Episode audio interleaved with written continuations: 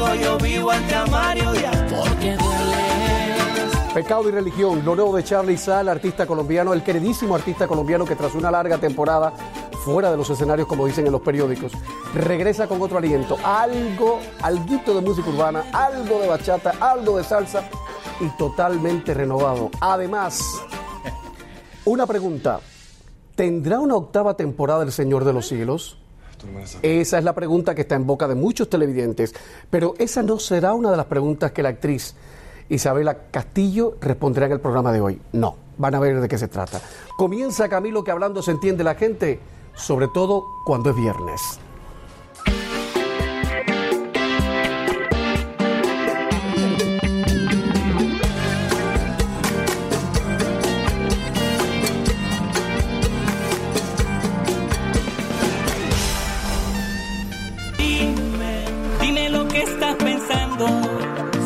Si a ti también te duele tanto esta distancia entre los dos. Y yo quisiera que te fueras lejos. Te encuentro siempre en los espejos. Me mata tu Charlie Sá dice que se inspiró en la Roma en la película de Cuarón, de Alfonso Cuarón, para el video del nuevo sencillo de su disco que se publica el año próximo. El video, que fue grabado en Michoacán, México, superaba el millón de reproducciones 15 días después de su estreno.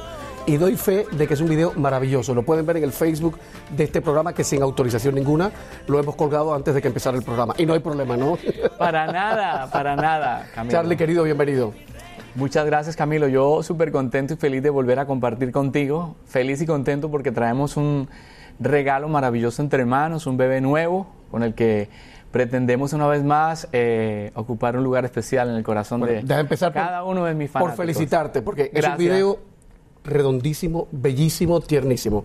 La letra de la canción es maravillosa, el ritmo de la canción es maravilloso. Ajá, muchas gracias. ¿Cómo se te Camilo. ocurrió todo eso?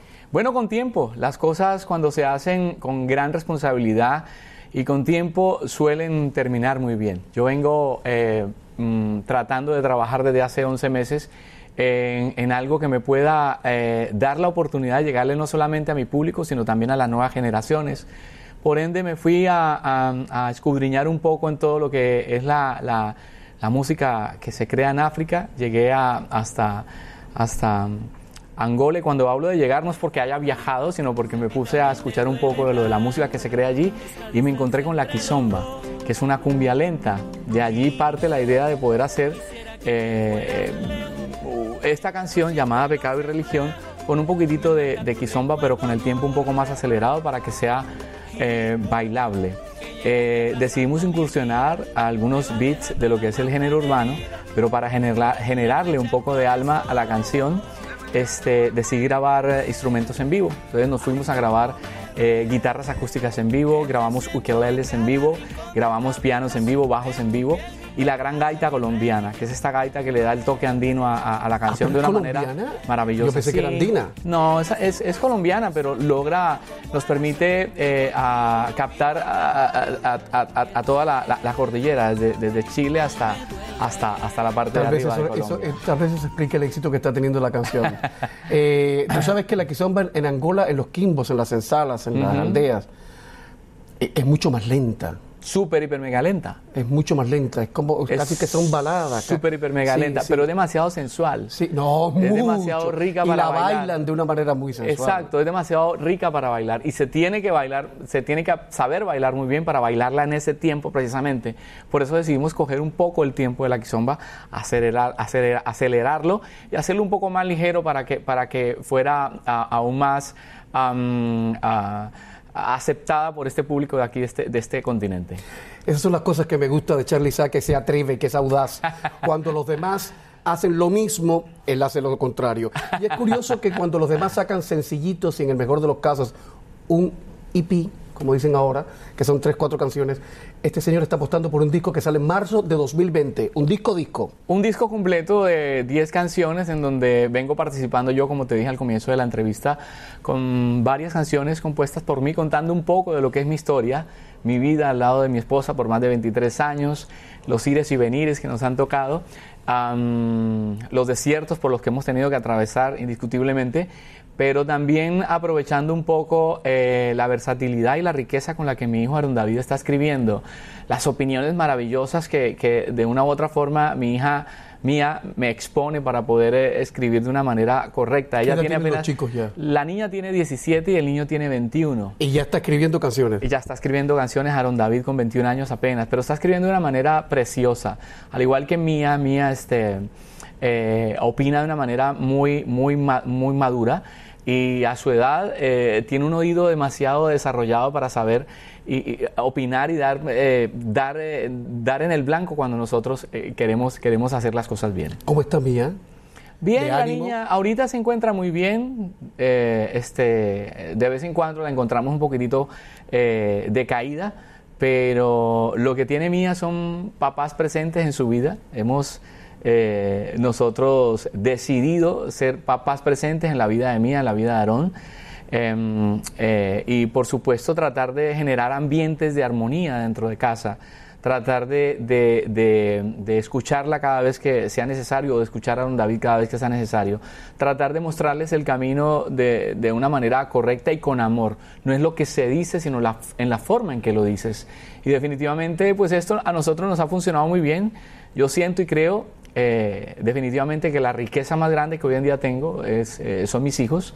Eh, son niños sujetos a nosotros, sujetos a la palabra de Dios, eh, con grandes principios y estamos trabajando no para, para levantar a grandes profesionales, sino para trabajar para levantar a grandes seres humanos. Y que sean felices. Así Le es. pregunté por Mía porque la hija de, de Charlie, Mía fue una de las sobrevivientes de la masacre en la escuela Marjorie Stone Douglas en Parkland, Florida.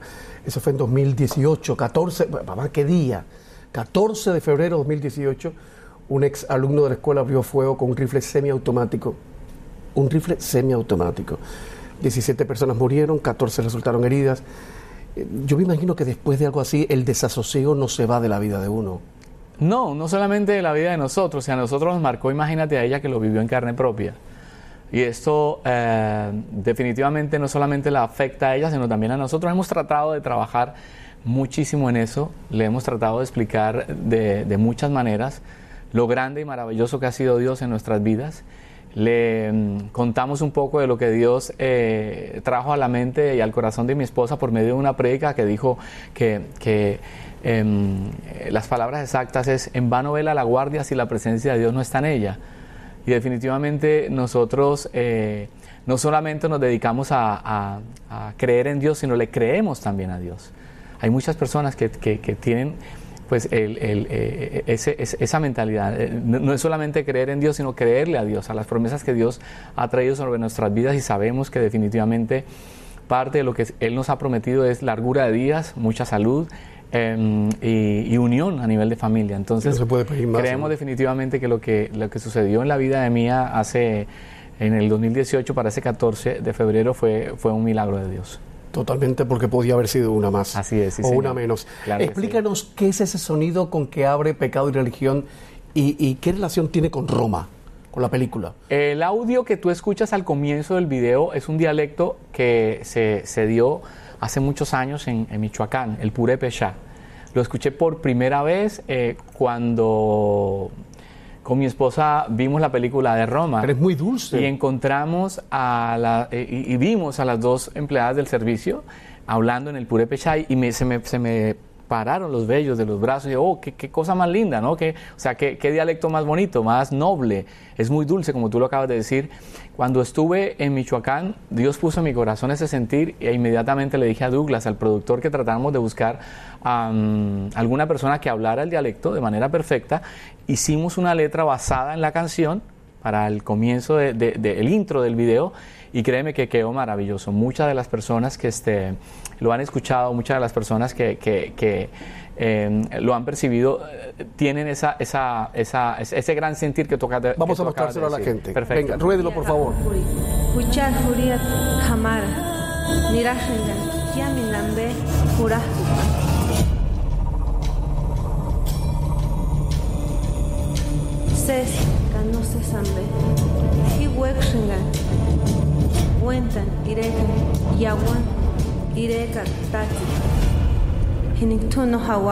En 2008 dijiste que serías el más feliz de la tierra, el hombre más feliz de la tierra, si lograbas el éxito con un tema inédito y Pecado y Religión es tu debut como co- compositor y va muy bien. Sí, definitivamente sí. Uno, uno normalmente dentro de, dentro de esta carrera jamás termina de soñar. Y soy una, yo soy una persona que siempre ha sabido soñar y le he sabido pedir- Aún en los peores momentos. Aún en los peores momentos. Sueño con atravesar el desierto sin perder absolutamente nada. Porque los desiertos normalmente vienen vestidos de diferentes maneras. Pero para mí como, como, como artista, como intérprete, eh, siempre me ha hecho falta tener eh, un éxito inédito. Lo tuve este, para el año 2000 cuando compuse, eh, cuando canté de la mano con, con- con, eh, eh, una producción que me hizo Emilio Estefan, una canción que se llama eh, ¿Dónde está el amor? que fue un éxito muy grande y que fue parte, de, o por tu amor, parte de una novela que se hizo en México. Pero, pero no era mía, no era letra mía. Ahora que, que tengo la oportunidad de empezar a escribir y de haber coescrito con, con Jan González esta canción, siento em, que, que es necesario para mí poder tener un éxito eh, de la mano mía. tuyo, de la mano tuyo, mía. sí. yo creo que esa es una sensación maravillosa, es una sensación incomparable y, y es una, es una eh, envidia sana que a veces siento por, por algunos otros artistas que lo han logrado. ¿Te ha pasado, por ejemplo, ante una canción formidable decir, caramba, ¿cómo esto no se me dio a mí? Sí, son muchas las canciones que a mí particularmente eh, me han llamado la atención. Por ejemplo, lo que escribió hace muchísimos años Omar Alfano. eh, Es que es un genio. Perdona si te estoy llamando en este momento, pero me hacía falta escuchar de nuevo. Aunque sea un instante tu respiración. Me parece que es una, una poesía Pero es que Omar es. Omar es un poeta. Sí, definitivamente Y además, sí. eh, y además es un tipazo. Y lo vuelvo a decir porque cada vez que hablo de Omar siempre le digo lo mismo. Omar es grande, pero más grande es Carmen, su esposa. Así que, es. que lo tiene ahí y Así lo tiene, es. eh, tú sabes. Porque los artistas ustedes a veces van de veleta y no saben que Sí. detrás siempre tiene que haber alguien que los, que los ubique. Hay, un principio maravilloso que está escrito en la Biblia y que se hace vivo cada vez que tengo la oportunidad de escuchar esas palabras que tú de decir. Y dice la palabra de Dios que la mujer sabia edifica el hogar, mas la necia con sus propias manos lo destruye. Y una mujer sabia, como tú lo acabas de decir, es, es la esposa de Omar eh, y mi esposa, que han sabido aguantar en medio de la tormenta, se han sabido resguardar y, han, y, y le han creído a Dios definitivamente. Voy a poner publicidad y a la vuelta vamos a hablar de eso si te parece bien, Sí, ¿vale? claro. Porque es bonito celebrar a la gente sabia y buena en esta vida. Estamos de vuelta enseguida, Charlie Sapp. Vente, que no me importa lo que me diga la gente, que yo te pienso y llega el fuego de repente,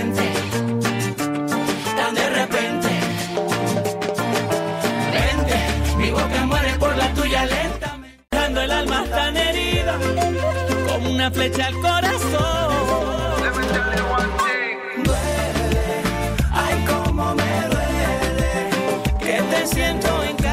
Pecado y Religión, el nuevo material de Charlie Sa que forma parte de su disco, disco de verdad, ¿eh? No trampitas electrónicas, disco de verdad, que sale en marzo de 2020. Datos de Charlie. Aunque su inicio artístico formal fue a los 16 años en una agrupación que se llamó Alma de Barrio, el debut de Charlie a los 12 años parece de película.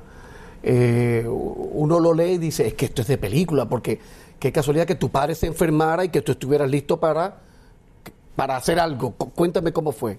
Bueno, esto fue una historia eh, muy cómica porque mi papi, el día anterior, no es que se haya enfermado, el día anterior tomó de más. Se tomó sus traguitos de más. y amaneció muy mal, por lo cual mandó a alguien a decirle al director de la orquesta que no podía ir. Yo escuché por ahí así, con mi oreja bien parada. Y, como yo me sabía el repertorio de mi papá y lo veía cada vez que ensayaba, le dije a mi mamá que yo quería ir. Y mm, eh, mi mamá al comienzo un poco nerviosa me insistió que no, pero yo le molesté tanto que al final me apoyó, me puso la única pinta que tenía, que era la pinta de la primera comunión, porque no teníamos más ropa. Sí, de verdad, Ca- Camilo. No, no, no me estoy riendo de eso. Sí. Me estoy riendo de que un chamaquito de 12 años con Sí. su vestido de primera comunión a cantar con una Sí. orquesta de música popular. O sea, Sí, porque, porque imagínate que, que- que no tenía más. Esa era como la pinta dominguera, la de ir a Sí, la sí, sí, iglesia. el- el- la de las el emperifollo, claro, la de claro. los 15 años. Y me fui así. Este, llegué al parque donde estaba la orquesta, eh, hablé con el director, no me conocía. Me presenté y le molesté tanto como por la primera o segunda tanda, porque en esa época se cantaban cuatro tandas de 45 minutos.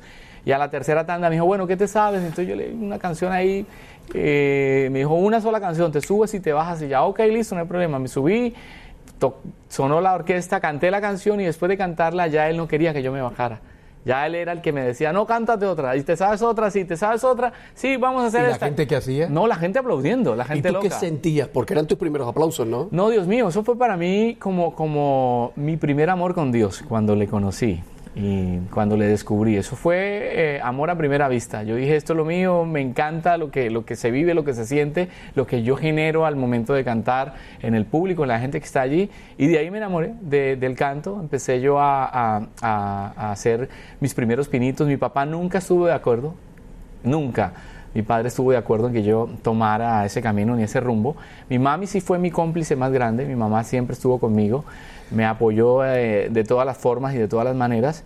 Y bueno, el resultado ha sido maravilloso porque hasta el momento eh, eh, eh, las cosas me han funcionado muy bien. Son 20 años de carrera ya, Sí, ¿no? 23 como 23. solista y 30 como, como cantante en general. Wow. Y más de 7 millones de discos vendidos. Así es. Es lo que dicen.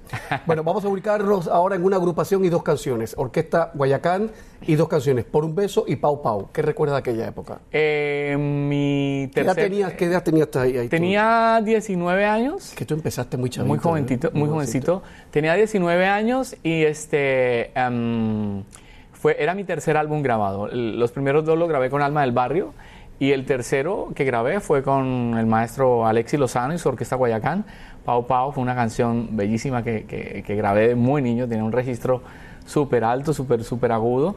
Y por un beso igual, también era, era una canción maravillosa y preciosa de la mano de Nino Caicedo. Me imagino que el viejo, después de tu debut con la orquesta, dijo, bueno, no puedo pasarme más porque me, me van a cerruchar el piso, ¿no? No, definitivamente sí. Mi papi, mi papi, este, este, le contaron el, el- el director de la agrupación y dueño de la agrupación, le dijo, yo necesito que tu hijo esté aquí conmigo. ¿Cómo con mi hijo no? No, mi hijo no va a estar aquí. Sí, tráelo, no hay problema. Y yo le doy algo ahí, le pago algo, que toque el guiro y haga coros. Y mi papá lo pensó mucho, como a los cinco o seis meses hasta que accedió.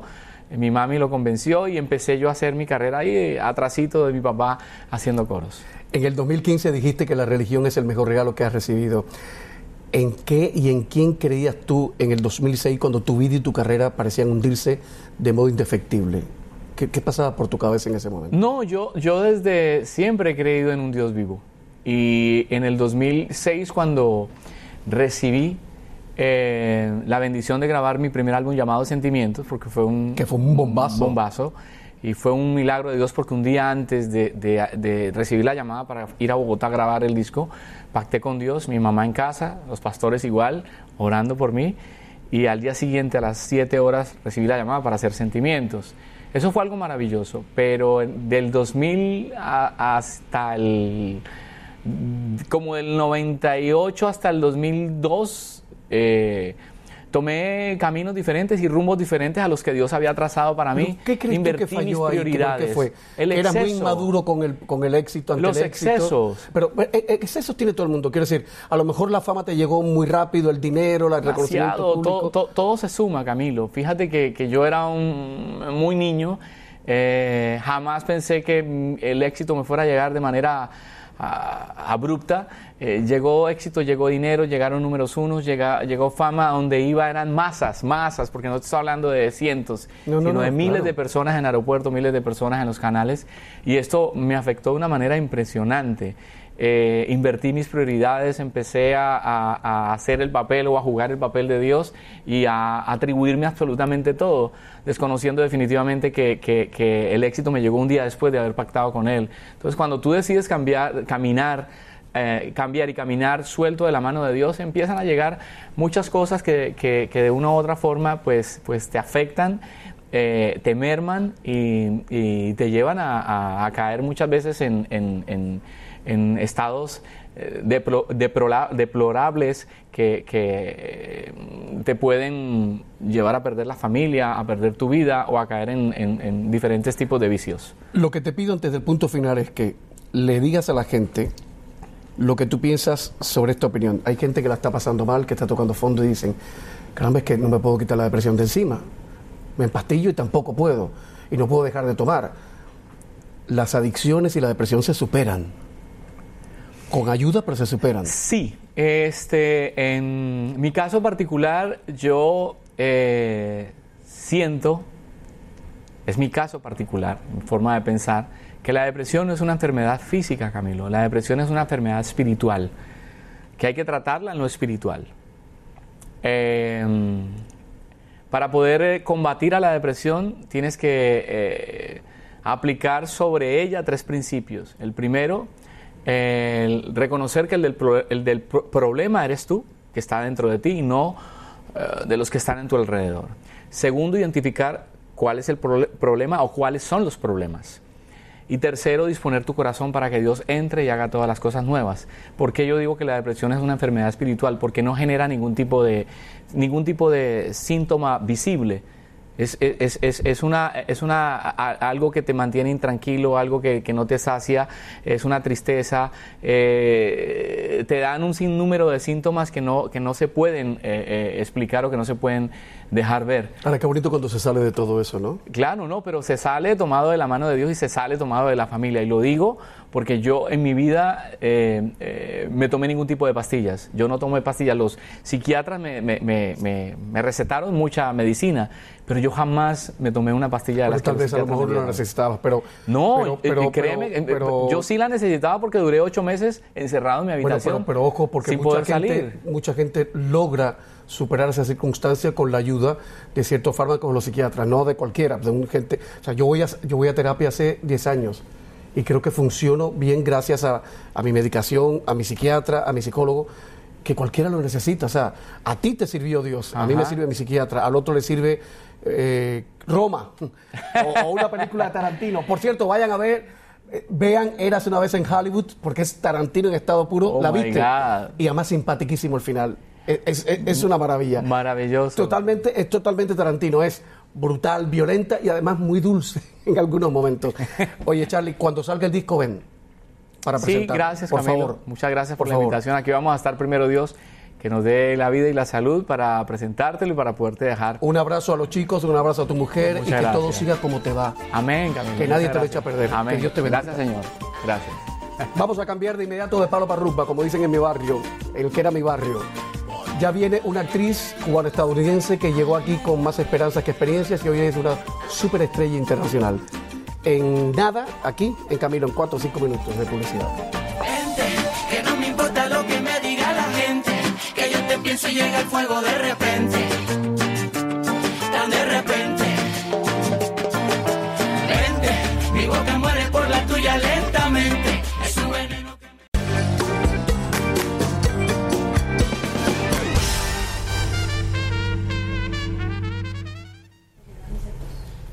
La protagonista de la séptima temporada de la serie, de la super serie El Señor de los Cielos, nació en Cuba en 1994, o sea, antes de ayer, y llegó a Estados Unidos en 1998.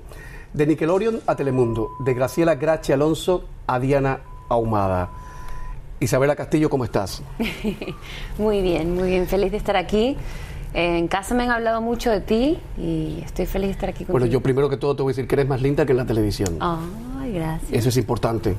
¿Sabes por qué es importante? Porque a veces uno va por la calle y alguien lo reconoce y le dice, ay, luces más flaco que la televisión. Y a uno se queda así. El otro día una señora me dijo, la televisión ha acabado contigo. Pero a mí también me llegan ese tipo de comentarios. No, si tú eres ¿eh? bella, por Dios. Tú eres Sí. bella. No, no, no, no, no. Yo le digo a la Ah, señora... Pero a mí sí me dicen lo de, oye. No, no, no, no, no, no, no, no, no, no, así". no, no, tú estás espectacular. Lo que pasa es que cuando te dicen eso, yo le digo a la señora, ¿y en qué canal tú trabajas? ¿En el 41 o el 51? Porque andas con un bastón. Es que ac- acabó conmigo de pronto. A ver, en Tierra de Reyes tú interpretabas un doble papel, como Alma Gallardo y como Verónica Saldívar. Así es. Que me imagino que debe ser difícil hacer doblete de esa manera en la tele, ¿no? Sí, e- es complicado porque un, un personaje no se puede parecer al otro.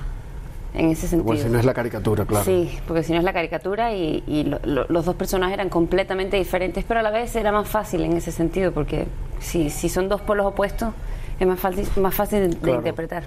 En El Señor de los Cielos, tú tienes uno de los personajes más interesantes, que es Diana, que es la hija de un político mexicano. Así es. Eh, de un político mexicano honesto, porque tiene que haber políticos Sí. mexicanos honestos, ¿no? Sí, sí, ahí, ahí es donde eh, Diana entra en conflicto siempre con ella misma, ¿no? Porque, porque su padre siempre luchó por, por, por acabar con los narcos y realmente era un hombre honesto y Diana era una narcotraficante y su familia no lo sabía. Vaya, vaya. Matan a su padre por culpa de ella y luego ahora también recién matan a, a mi madre, que también estaba tratando de ser O sea, una que te vas a endurecer O sea, mucho más todavía. Eh, tú has dicho que tú de alguna manera te pareces al personaje que encarnas en la televisión. ¿En qué sentido? Porque tú no eres narco. En lo- en el, no. Tú no eres narco. No, Eso no. sí, no. No, no, no. Pero eres tan, eres, tan, eres tan directa como Diana. Eh, a veces, si estoy enojada, sí. Eh, Diana me ha ayudado un poco porque sabes que uno sí se, sí se lleva a los personajes a la casa a veces. Me ha ayudado a, a ser un poco más frentera con la gente porque a veces por tratar de quedar bien, ¿no? Y yo, yo por ejemplo, soy muy tímida. O sea, a veces eh, como que digo, tengo cero autoridad a la hora de hablar y me quedo así. Y Diana me ayudó mucho porque she's very outgoing. eh. Em, O sea, ella va frontal. Sí, frontal, completamente. Y es vaquera, ella es vaquera. Y yo amo el campo. Yo estaría vestida así el día entero. Pero tú naciste en ciudad. Eh, sí. Nací en La Habana, nada que ver. Muy, muy, muy, muy, muy citadina. Eh, Isabel viene de padres artistas. Su madre, Delia Díaz de Villegas, es cantante y es una mujer que acabo de constatar que tiene un- un- una especie de pacto con Mefistófeles, con el diablo, porque no envejece. La misma mujer que dejé en Cuba con ese swing, siempre fue una mujer muy alante, muy alante artísticamente y en persona, pues está ahí y está igualita. Y su padre, José Castillo, es percusionista. Y tú cantaste con tu madre a los cinco años. Así es, a los cinco años, eh, pues obviamente me crié en un ambiente No, no, completamente pero explícame musical. eso de los cinco años. ¿A ti te pidieron que lo hicieras o tú te No, subiste descaradamente no, a cantar? Nadie sabía que yo cantaba, ni yo misma sabía que yo cantaba. Eh, me imagino en algún momento sí me- sabía que cantaba, porque si no, no me hubiera atrevido a cantar, pero en la casa siempre estaban ensayando, mis padres y mi hermana también en el piano, y siempre era todo musical, musical, musical. Y un buen día, eh, mi mamá está cantando en el escenario, mis abuelitos me están cuidando en la mesa, y me fui al escenario, me paré como una loca y le dije a mi mamá, quiero cantar. Mi mamá, ¿qué? Y yo, que quiero cantar. Y todo el mundo, por supuesto, la niña, que cante, ¿qué? Y mis padres, así no puede ser, qué vergüenza. Y canté de espalda al público, porque era tímida, pero canté. Y mi papá saltó de la batería, me dio un abrazo. Y desde ese momento no dejé de cantar todo porque quería que me dieran peluches, flores y chocolates. Y el aplauso, ese primer aplauso, Claro. ¿cómo funcionó? Ah, Maravilloso, yo ¿no? Estaba feliz, claro, yo sí. ¿Es verdad que un buen abrazo es mejor que un buen, un buen aplauso es mejor que un buen abrazo? No. No, no, un buen abrazo Un buen como- abrazo, sí. Eh, y tú estás sobrada de buenos abrazos ahora, ¿no? Porque ha sido... Yes. Pero mm, sé que fue una boda muy simple por lo civil. Ajá, no. Bueno, primero nos casamos por lo civil. Claro, pero por lo menos le dijiste a tus padres, oye, ¿me caso o no? Sí, claro, Ah, ya, por ya, supuesto. no, No, no. Él, él primero dio la noticia cuando me propuso a mis padres y después habló conmigo. ¿Y, y tu padre qué le dijo? Mis padres, gracias a Dios, eh, mi papá aprobó a este novio. Ah, Thank porque, you, Dad. porque es muy, muy estricto. Mi papá aprobó a Matías. Es que los padres Pasó la cubanos- lista de check. Los padres- eh, deberíamos hacer un día eh, un programa sobre la psicología de los padres cubanos con hijas, porque, porque ahí hay mucha tela por donde cortar. Sí, aún así sigue bajo amenaza siempre, pero, pero está aprobado. Eh, y el día de la boda civil, que nos casamos primero por lo civil porque teníamos que grabar y sabíamos que cuando termináramos la grabación iba a ser un día antes de la boda. Y no queríamos casarnos sin estar casados. Eh, nos llevamos a mi papá y a mi papá, como, a, mi, a mi papá y a mi mamá siempre, ¿no? Con nosotros para todas partes. Y se suponía que iba a ser algo fácil. Yo dije, no, esto va a ser firmar y ya. Y cuando vine a ver, la mujer empezó a decir, bueno, repeat after me esto y esto y lo otro, y yo empiezo a mirar a Matías, Matías me empieza a mirar a mí, nos echamos a llorar los dos, mi mamá llorando, ¡ah! ¿Por Una qué la novela. por qué la parece gente llora en las bodas, eh? Yo no sé, Los cubanos Pero siempre, no- yo, yo creo que no. todo el mundo llora en las bodas, pero los cubanos entonces nos reímos en los velorios. puede ser, puede ser. No Es que sé, mi mamá el día de la boda, y- y está aquí mirándome, el día de la boda, no, dos días antes de la boda, no paro de llorar. Era como una depresión constante. Y me decía, estoy alegre, mi hija. Bueno, no, es que, se- es, que es No una etapa que se cierra. Es una etapa que se cierra y, y- y uno se va quedando más solo. Sí, ¿no? Y, Los hijos se van. Eh, sí, y, y cuando mi papá me entregó en el altar, ¿no? Que está ahí mi pastor de toda la vida, em, todo el camino fue horrible, eso fue tétrico. Yo- y yo le daba golpes a mi papá. Yo no podía ni concentrarme en un momento y yo le decía, contrólate, contrólate. Y mi papá... y Deberían decía, darnos "Ay, un manual mío". para comportarnos en las bodas a todos los Y padres. mi mamá por el otro lado sentada. Es normal. A los 12 años Isabel comienza su carrera profesional como actriz y cantante eh, y protagoniza un musical, El Diario Ana Frank, Un Canto a la Vida, en el Teatro Calderón de Madrid, que no es poca cosa. Eh, me imagino que tienes recuerdos bellísimos de ese momento. Sí, Porque además con un tema como el de Ana Frank no, o sea, la historia... y la edad que tú tenías. Sí, em, la coach de actuación del lugar siempre dijo que era una historia difícil de interpretar de una niña de mi edad porque yo no tenía mm, muchas vivencias que digamos. Ahora la pudiera interpretar Pero te mejor, dieron, digo te dieron yo. un premio. Me dieron el premio, premio. Gran Vía y todo pasó muy rápido y sobre todo a esa edad uno no profundiza tanto en las cosas y todo pasó tan rápido y ahora, ahora es que veo, and I go back in time y digo, wow, o sea, sí, sí fue algo hermoso lo que hice. No yo, mi trabajo como tal, sino todo, el, el- el- el- el poder compartir con tanta gente, el poder cantar, el, el poder tener tantos compañeros y el poder poder interpretar una historia Tan única, tan tremenda. sí. Y, y- y vivimos mu- muchas experiencias eh, muy locas. Vinieron sobrevivientes de- del holocausto a vernos. Eh, fuimos hasta Ámsterdam, hasta la casa de Ana Frank. Eh, íbamos a conocer a Mil Gies, que fue la, la que se encargaba de todo, pero ese día no, no estaba disponible, no pudo porque O se sea, que es sentía un mal. momento importantísimo en Y tu vida. Un día llegó eh, la mejor amiga de Ana Frank a verme en la obra. Viejita ya. Viejita. Y Oh. pensaba que yo era Ana Frank, entonces Oh my God. yo ahora me pongo a pensar en eso y digo, wow, qué bendecida fui. Eh, y, y tan chica, ¿no? Eso fue un, un regalo de Y Dios. pensar que, que esa niña y esa familia y esa gente muere por un chivatazo. Mm. O sea, a los delatores deberían... Bueno, lo dejamos ahí que te, necesito mantener el trabajo, pero es que lo- yo con los chivatos es que no puedo. Bueno, seguimos. Con la serie de Nickelodeon, porque Isabel fue artista de Nickelodeon, eh, tú ganaste el cariño de mucha gente y siete premios. 16. El- el- 16 blimps y estoy orgullosa Pero de el- eso el porque Kid lo- Choice Award fueron Sí, siete. 16. ah, 16. 16 blimps y, y- y digo, siempre me voy a sentir orgullosa de mis fans. Porque, si no Porque hubiera eso lo sido da la por gente. ellos- sí, si no hubiera sido por ellos no, no hubiera ganado esos premios. Em, ya era como una adicción. Cada vez que yo decía, estoy nominada a los Kids Choice Awards, salían los isabeláticos y decían, ahí vamos.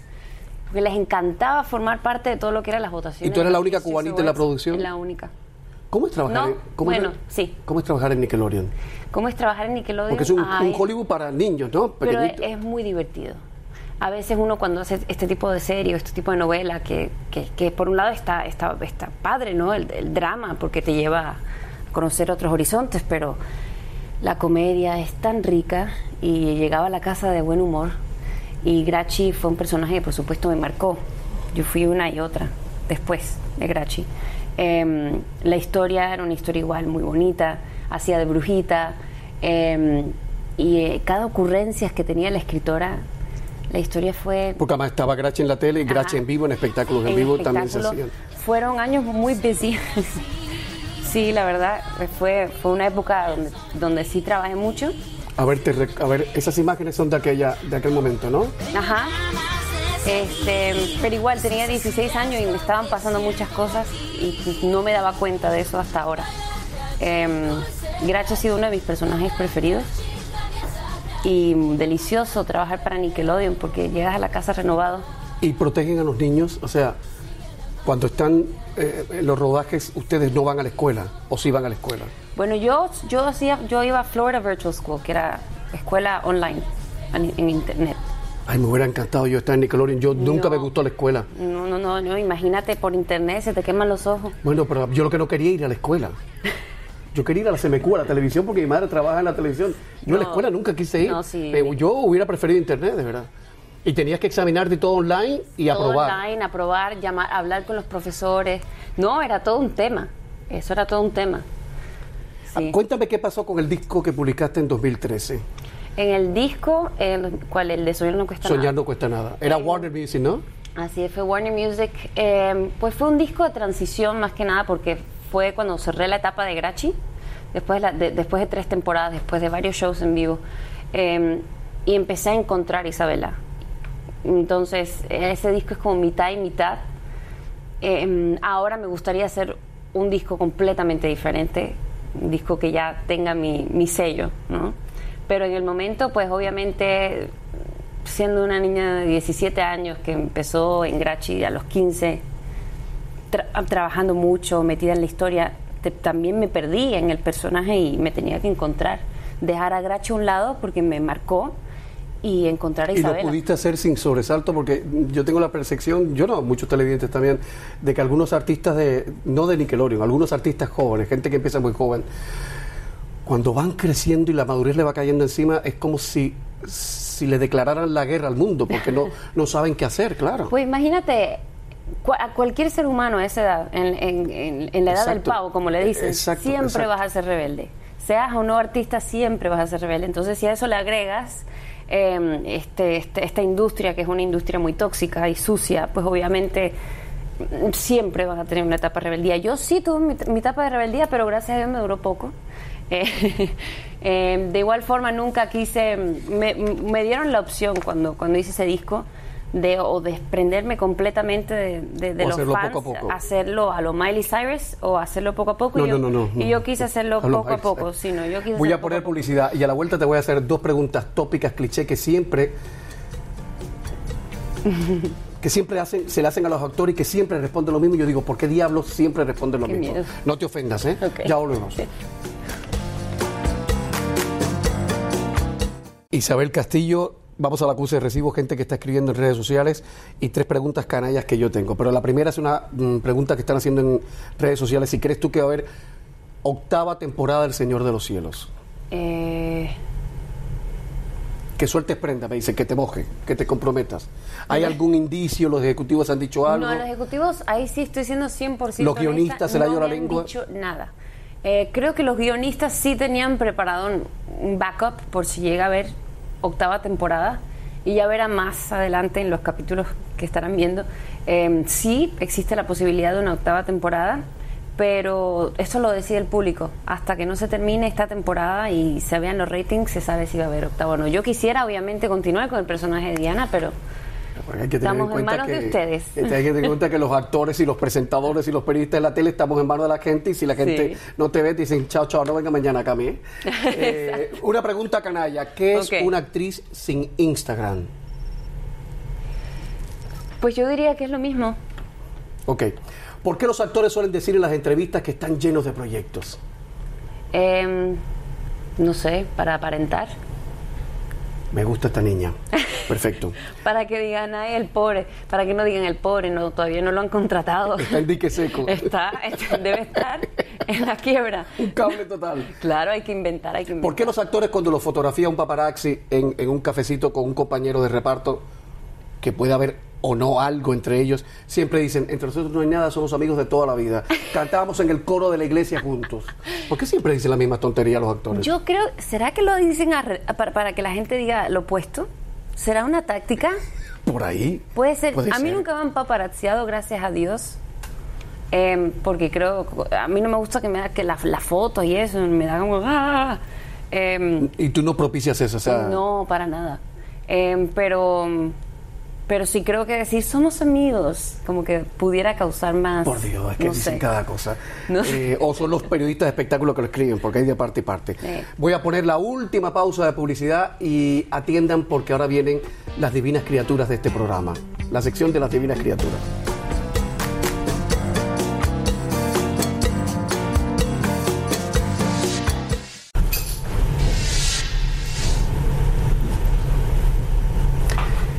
Isabel Castillo, son los minutos finales de esta entrevista. Tú llegaste a Estados Unidos como inmigrante en el 99. Así es. ¿Alguna vez soñaste en tus sueños de colmo eh, que esto que te está pasando iba a ser real? Em, Sabes que siempre soñé con ese tipo de cosas, igual, desde chiquita. Ya, ya, pero que ibas a triunfar, una niña inmigrante que llegaba... Todavía me falta. Todavía me falta. Todavía no, no considero que he triunfado completamente. Em, pero, pero bueno, eh, eso, es lo- eso es lo bonito, ¿no? De, de, de ser inmigrante y de, tener, de vivir en un lugar donde hay libertad. Em, poder trabajar y poder luchar por tus cosas y, y poder llegar a, a donde, a donde tú quieras. ¿Te gustaría que tu primer hijo, que va a ser hembra, pero veo claro, eh, sea actriz como tú? No, no me gustaría. No, por Dios, mi, ah, No. mis padres nunca quisieron que yo estuviera metida en esto. Sí, claro, siempre y "Te vas a morir de hambre, la querida". razón. Sí, sí, sí. Eh, no, Eh, me gustaría bueno- que mi hija, mi hija, porque va a ser Va a ser hembra, lo veo claro. eh, sea otra cosa. Bueno, por lo menos que sea feliz. que Sí, eso es lo más- sí, eso es lo más Y ustedes importante. que sean felices, que viene el fin de semana y que nadie se los eche a perder, por favor. Querida Isabel, muchas cosas buenas. Camilo, un Mu- placer. mucho che para ti. Gracias. Y muchas cosas buenas para ustedes. Será hasta el lunes que estaremos de vuelta. Chao.